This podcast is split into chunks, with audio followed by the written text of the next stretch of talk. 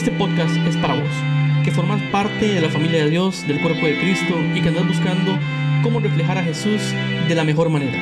Acompáñame y encontremos juntos cómo hacerlo.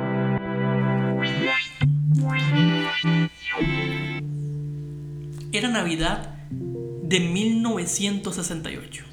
La misión del Apolo 8 había logrado su objetivo de orbitar 10 veces la Luna. Y en ese momento, sus tres tripulantes, Fran Borman, Jim Lovell y Bill Anders, realizaron conexión en directo con los canales de televisión de todo el mundo. Ellos dijeron, estamos cerca de la Luna. Y para todos ustedes los que nos siguen desde la Tierra, la tripulación del Apolo 8 tiene un mensaje que les gustaría compartir. En el principio, Dios creó el cielo y la tierra, leyó Anders. Era el versículo 8 del primer capítulo de Génesis. Y así continuaron leyendo los tres astronautas por turnos hasta el versículo 15. Y Dios hizo dos lumbreras grandes, la mayor para gobierno del día y la menor para gobierno de la noche. Un año después, nada más, Buzz Aldrin, astronauta del Apolo 11, y quien junto a Neil Armstrong ha sido los dos únicos seres humanos en caminar sobre la superficie lunar, llevó consigo una pequeña caja de, madera que contenía pan y vino. En un momento dado él se recogió en actitud de oración y leyó Juan 15:5.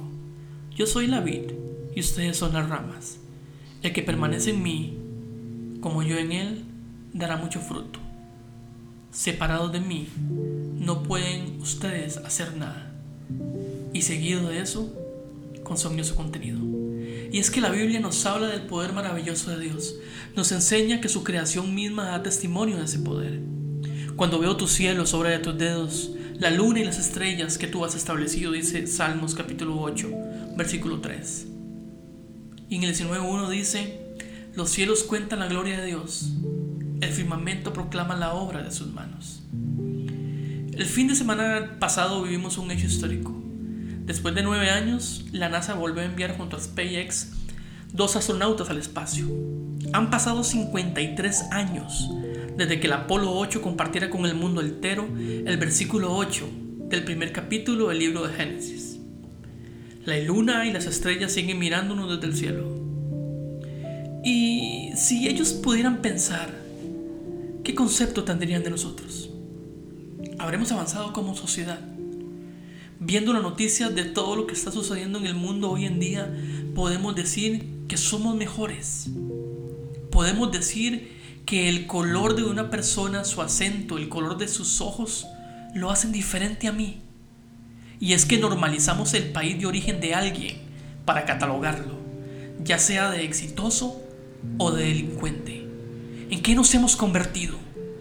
Hechos 10 versículos del 34 al 35 dice, Pedro tomó la palabra y dijo, ahora comprendo que en realidad para Dios no hay favoritismos, sino que en toda nación Él ve con agrado a los que temen y actúan con justicia. Dios nos ve iguales. Entonces, ¿por qué nosotros nos vemos tan distintos? ¿Qué hace que una persona agreda a otra simplemente por el hecho del lugar donde nació? ¿Qué hace que una persona menosprecie a otra porque no tuvo sus mismas oportunidades? La hipocresía del racismo y la discriminación están arraigadas en el ser humano. No se trata de dónde vengo, sino a dónde voy.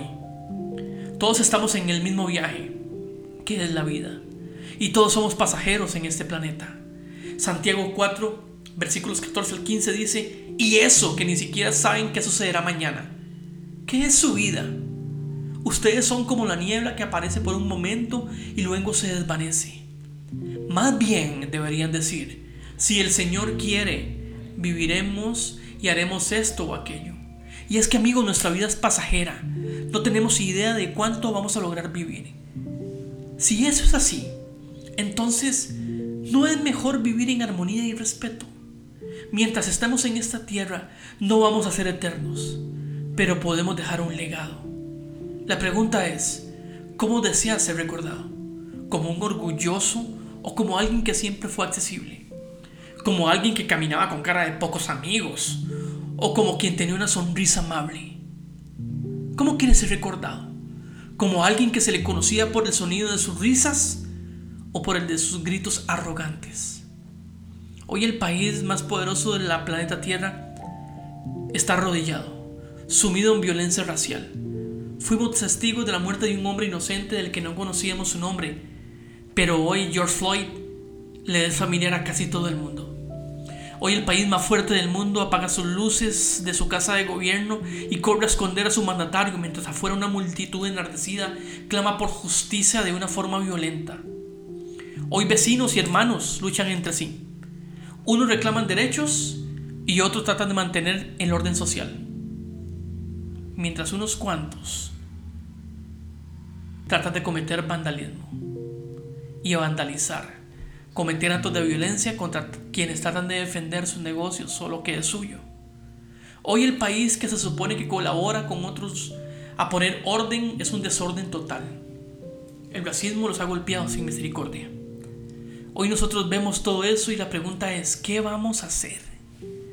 ¿Vamos a seguir enfrascados en discusiones en sentido por redes sociales? Jesús dijo en Juan 10:10, el ladrón no viene, no viene más que a robar, matar y destruir. Yo he venido para que tengan vida y la tengan en abundancia. Dejemos de ser espectadores de violencia. Seamos agentes de cambio con la verdad de Jesús. Él quiere que tengas vida y no cualquier tipo de vida, sino una vida abundante. Que cuando cierre mis ojos pueda dormir en paz que cuando agradezca por mis alimentos, por más humildes que yo creo que sean, lo haga y agradezca con un corazón correcto a quien me lo dio. Que dejemos de medir a las personas por su ropa, por su casa, por su carro y empecemos a mirar dentro lo que es realmente importante. Y es que la vida abundante de Jesús no es nada más que parecerse más a Él, a su forma de actuar y a su forma de abrazar, a su forma de vivir y por sobre todo a su forma de amar. Hoy volvimos a viajar al espacio para tener un conocimiento más cercano a las estrellas y eso es maravilloso. Pero mejor viajemos hacia adentro, hacia nuestro interior, para encontrar cómo podemos mejorar y amar más.